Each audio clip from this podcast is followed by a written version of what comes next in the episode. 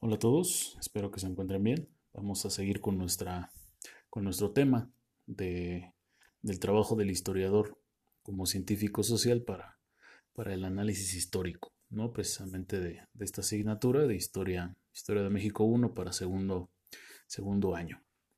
Eh, bueno, ya, ya explicábamos el día de ayer un poco la, la, la dinámica por la cual se trabaja en la historia, eh, pero ahora vamos a hablar del, actor que trabaja en, esta disciplina, ¿no? El historiador. ¿Qué, es y, cómo se genera su, su trabajo?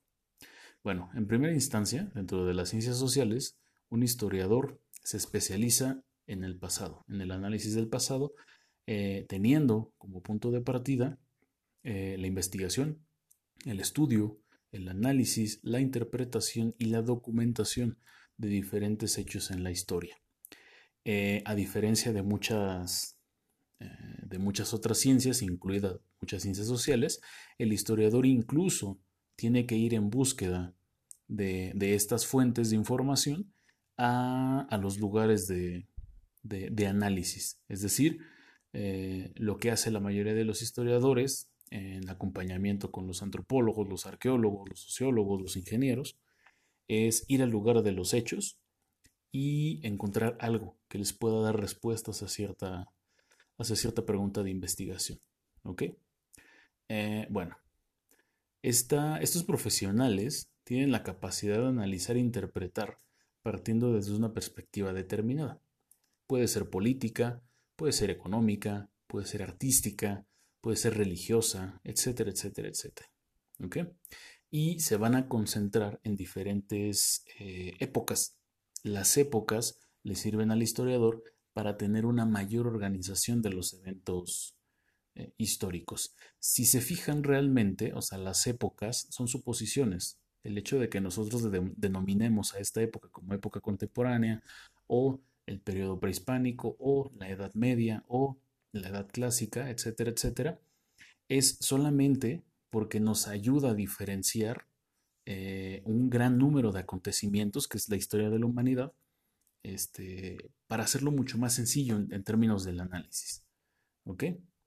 Eh, el método de investigación que, que utilizan los, los historiadores se tiene que depender del hecho y de los registros históricos dejados por sus antecesores, es decir, otros historiadores. Todo el trabajo que hayan hecho generalmente es, es continuado por muchos de sus mismos colegas eh, en términos de eso, se tiene que buscar la evidencia más sólida y confiable, interactuando en ocasiones con otros, con otros especialistas, como ya se los, se los comentaba, ser arqueólogos, antropólogos, sociólogos, médicos, biólogos, ingenieros, etcétera, etcétera.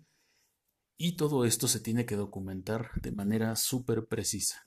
Todo aquel artefacto, documento, o, vestigio que se encuentre debe de ser documentado de una manera muy, muy rigurosa. ¿Okay? Eh, por ejemplo, yéndonos al, al, tema que vamos a tocar en, clases siguientes, eh, hay, un cuerpo de, hay un grupo, perdón, de antropólogos e ingenieros trabajando en este momento, eh, creo que todavía están en este momento, en Teotihuacán. Encontraron un túnel en donde están buscando ciertos, ciertos vestigios. Teotihuacán, se los adelanto un poco, tiene una particularidad.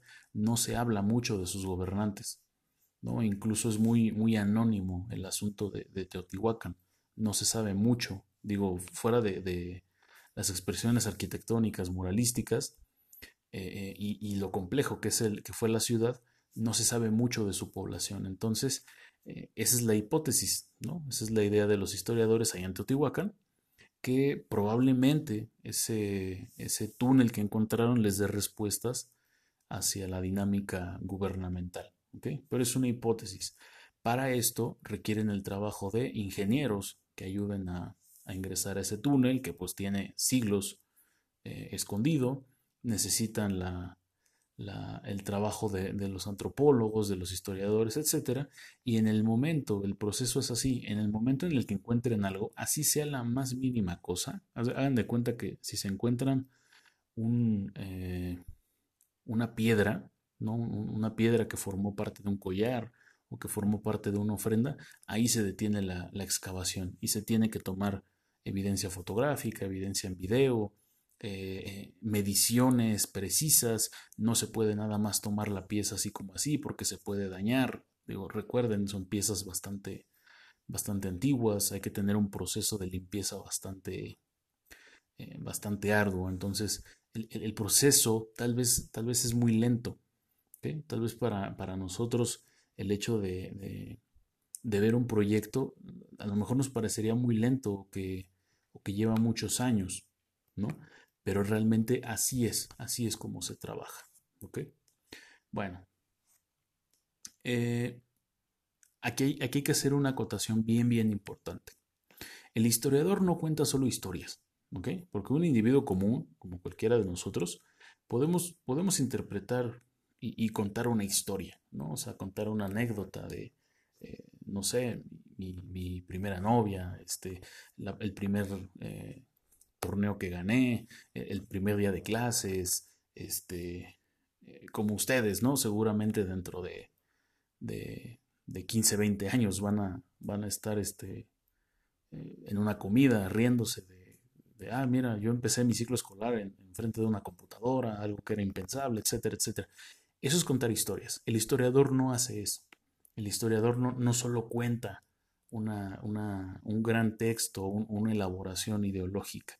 El historiador lo que hace es generar, generar opinión, obviamente muy objetiva, y referirse puntualmente a los hechos que va descubriendo para emitir cierto ordenamiento o cierta explicación de, de nuestra existencia como, como sociedad, ¿ok? Porque generalmente, generalmente los, los seres humanos somos muy, muy, muy, muy alejados de nuestros eh, orígenes, ¿no? Independientemente, esto a lo mejor puede ser discutido, pero independientemente de que muchos digan, no, es que México, por ejemplo, México, eh, sí, ve por sus raíces, sí, se preocupa por sus raíces, eh, es cuestionable.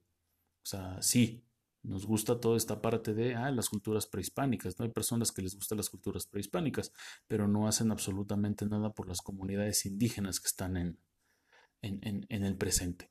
¿No? Entonces sí hay que saber diferenciar esa parte. Bueno, ¿cuáles son las funciones principales de un historiador? ¿Cómo trabaja un historiador? Bueno, en primer lugar, un primer punto es que realiza investigaciones históricas para identificar, analizar o interpretar hechos del pasado. Para esto, ya lo hemos hablado, recopila información de fuentes, de fuentes confiables que pueden ser eh, ya elaboradas o que, que vaya encontrando. Organiza la información, como hace rato se los comentaba, debe de tener un control sumamente preciso eh, y además debe de tener autenticidad, o sea, debe de ser real y debe de tener significado. Por otro lado, eh, investiga eventos históricos eh, en una época determinada para darle un orden, que era lo que decíamos hace un momento. Rastrea desarrollos históricos en el campo social, cultural, político, diplomático, económico, artístico, etc. Algo muy importante, es algo que no se menciona mucho, pero esto es una tarea de suma importancia. No solo es encontrar las explicaciones, también es conservar y preservar los registros que él haya elaborado. Es decir, no solamente es decir, ah, mira, eh, por ejemplo, la, pirámide de Teotihuacán, si alguno de ustedes ha ido, este, y si no han ido, les, recomiendo este, ir, porque es, impresionante. Es, la, tal vez es la ciudad más grande y más impresionante que ha tenido, que ha tenido el continente. Este, entonces, digo, esperando que esto, que esto de la pandemia termine pronto, les recomiendo mucho, mucho ir a Teotihuacán. Eh, si ustedes lo ven o, ven fotografías, imágenes ahorita en internet, a lo mejor se les va a hacer raro esta, cuestión, pero Teotihuacán, la pirámide del Sol y la pirámide de la Luna, no se veían, pensaban que eran cerros, porque estaban completamente cubiertas de tierra. Entonces, cuando se descubrieron, fue impresionante. O sea, imagínense, ¿no? Algo que tú dabas por hecho que era un cerro, que estaba cubierto de tierra, vegetación, nopales, etcétera, de repente ver que es una gran ciudad escondida abajo de la tierra, fue, fue un descubrimiento impresionante, pero no nos podemos quedar ahí. O sea, no podemos decir, ah, bueno, ya la encontramos, mira, ya está aquí, nada más vamos a quitarle la tierra y que empiecen a venir los turistas. No, hay que conservar este, este vestigio histórico, ¿no? Hay que, que, mantenerlo, hay que, estudiarlo, hay que respetarlo, etcétera, etcétera, etcétera. Eh, y además, además también, debemos presentar estos descubrimientos históricos a través de trabajos, libros, conferencias o clases. Eh, esto que estoy haciendo, pues es este punto, ¿no? Independientemente de que yo no sea historiador de formación, que yo sea sociólogo, es mi obligación profesional otorgarles esta, esta información porque ustedes deben de, de, conocer. Esto cómo se hace generalmente eh, es con los gobiernos y directamente con los museos. ¿Cuáles son las labores del historiador? En primer lugar, llevar a cabo las investigaciones. En segundo lugar, analizar e interpretar todo lo que encuentre.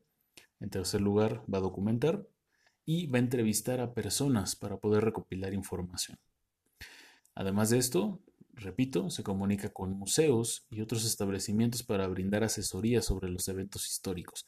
En México, además de los museos, evidentemente tienes que ir con las instancias gubernamentales, como la Secretaría de Cultura, la Secretaría de Educación Pública, etcétera, etcétera. Eh, y además, además, esto es una es algo muy, muy, muy positivo, que de hecho hacemos todos los, los científicos sociales, que es coordinar un grupo de trabajo con fines de delegar las tareas de investigación. Es decir, esto no se puede hacer de manera individual o no es recomendable hacerlo de manera individual.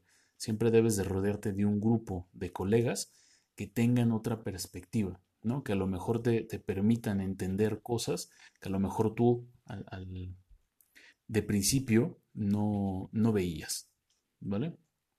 Bueno, ¿y cuál es su, su perfil?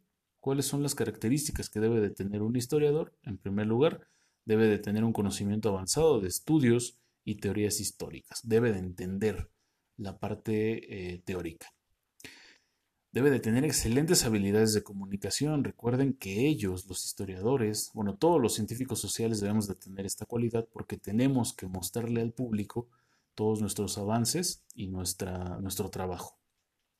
Además, necesitamos tener excelentes habilidades para la investigación y el desarrollo de proyectos. Debemos de estar trabajando constantemente en la construcción y el análisis. ¿Cómo lo voy a hacer con ustedes? Ustedes van a, van a entrar en esta dinámica de entender por ustedes mismos, dado que no puedo estar mostrándoles al 100% eh, ciertas cosas, ustedes van a, van a hacer o van a experimentar esta parte. Además, debe de tener un conocimiento avanzado en computación, habilidades digitales. ¿Por qué? Porque en la actualidad así se recopilan los datos. Y por último, debe de ser sumamente analítico y con habilidades para la resolución de problemas y un pensamiento crítico. Recuerden, las ciencias sociales no son ciencias exactas, no hay una fórmula.